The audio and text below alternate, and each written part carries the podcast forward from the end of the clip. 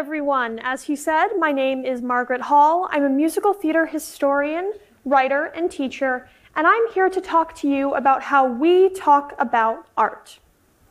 Theater is, at its core, a collaborative art form. It's a way for human beings to communicate with one another. Why then do we struggle to communicate about the art form itself? There is one massive, foundation shifting question that many people working in the American theater avoid. And that question is how do we approach aging art? The American musical is a relatively young art form. If we use 1866's The Black Crook as our marker, then the art form is only 156 years old. Now, that feels like a very old age to us because no human being is going to reach that age naturally. But if you compare the American musical to the forms of theater that reached precedence before it, it is a baby. To us, it feels like the American musical has always been, since no one in this room and none of our parents, and most likely any of our grandparents, were alive in 1866 to see it begin. Five generations is approximately the length of time it takes for a tradition to feel ancient to a child. Think about that cure someone in your circle has for the common cold, or that recipe your grandmother guards like a precious jewel. Now, chances are that cure is more placebo than it is effect, and your grandmother's secret recipe may have come from a cookbook her grandmother owned way back in the day. But by the time it reaches us, it's taken on a different, constant feeling. You're never going to meet the person who originated the tradition, and so it becomes a part of the fabric of your reality, something that you base your knowledge of who you and the people around you are.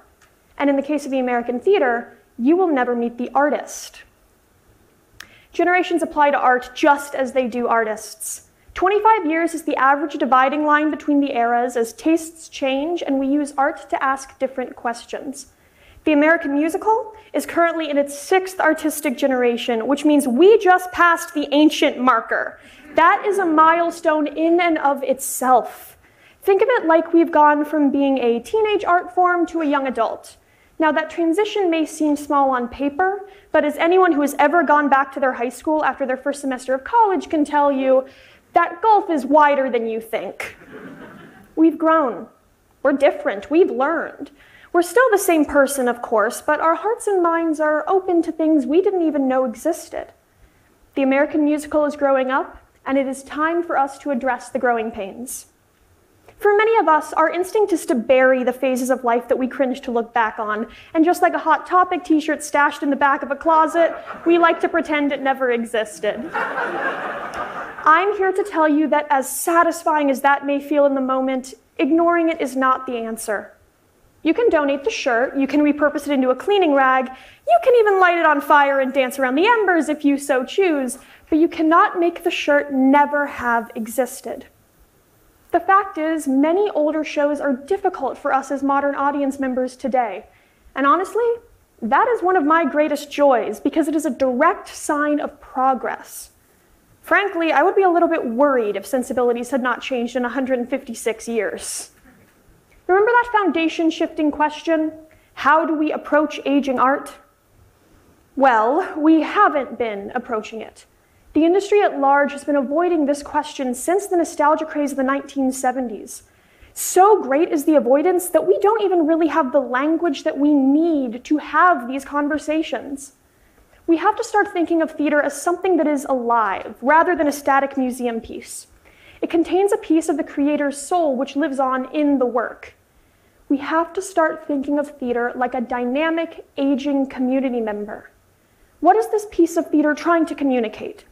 Is it still communicating that message effectively long after its initial creation? Or does something else communicate that message better now? Is it doing more help than harm? These are the questions that I ask myself every time I dust off a musical from yesteryear. I'm here to give you my personal framework, which I teach to students across the globe. Now, it is not perfect, and I'm going to spend the rest of my life refining it, but it is a start.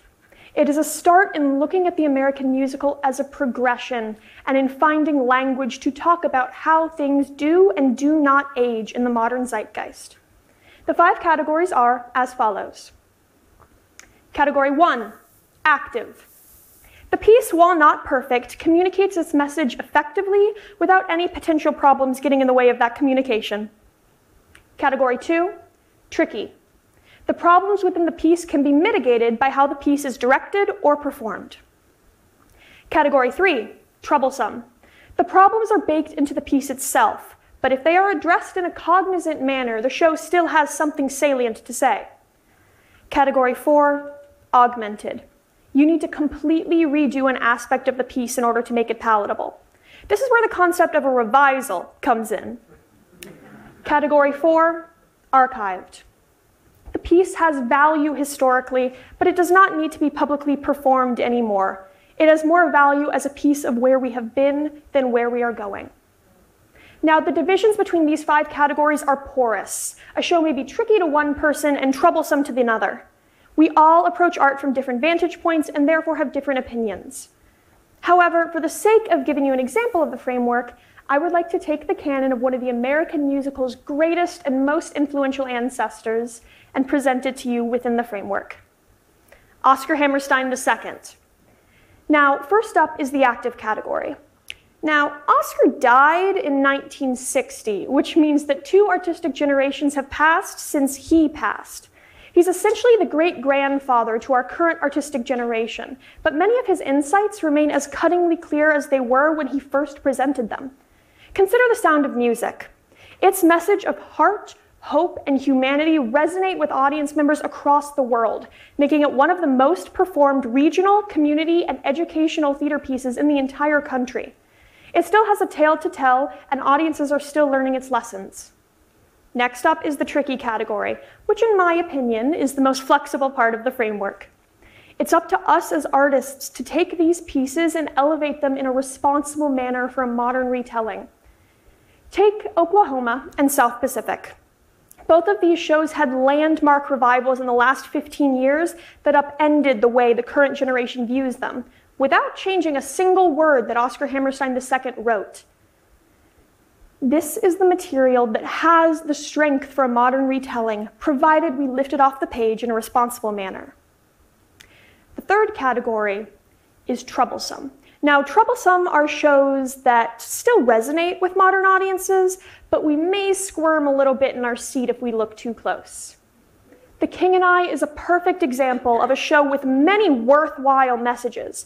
The importance of being a lifelong learner, seeing your fellow man as your equal, working together toward a common goal, while also having aspects that would not be well received if it was first presented today. The white saviorism embedded in the initial source text, the treatment of East Asia, the way the Siamese women are underwritten, and so on. Category four, augmented, is when a show's troubles begin to outweigh its triumphs. Consider Flower Drum Song. Flower Drum Song was written from a place of deep, abiding love and respect for the Asian American community, but at the end of the day, Oscar was writing from the perspective of a community that he could never truly be a part of. In 2002, David Henry Hwang, an Asian American playwright, was brought in to dramatically revise the piece, using songs that have become a part of the American zeitgeist as the soundtrack for far more honest representation. The final category, archived, is perhaps the most controversial. Some people confuse this category with bad, and they are not at all synonymous. Just because a show is archived does not mean it was never useful. In fact, typically they were extremely useful in their day. Consider 1927's Showboat. Showboat is inarguably one of the most important musicals in the history of the American theatrical canon. It changed the kind of conversations we could have on stage and revolutionized what a musical could look like. It also has ceased to create productive discussion with modern audiences. Now, the book has been rewritten ad nauseum as we continue to pull Showboat into the modern era, but in my opinion, it now holds more value as an example of where we have been than an example of where we are going. Now, you may disagree with me on any of these placements. These six shows could exist in any number of categorical permutations. What's important is that we have these discussions and we have the language to communicate in those discussions. We have to have these conversations because they are the only way that we will grow we have to make conscious decisions about what art does and does not serve us as a community and what does and does not serve us going forward. Thank you for listening to me today. I hope that we all have these difficult conversations with grace and consideration.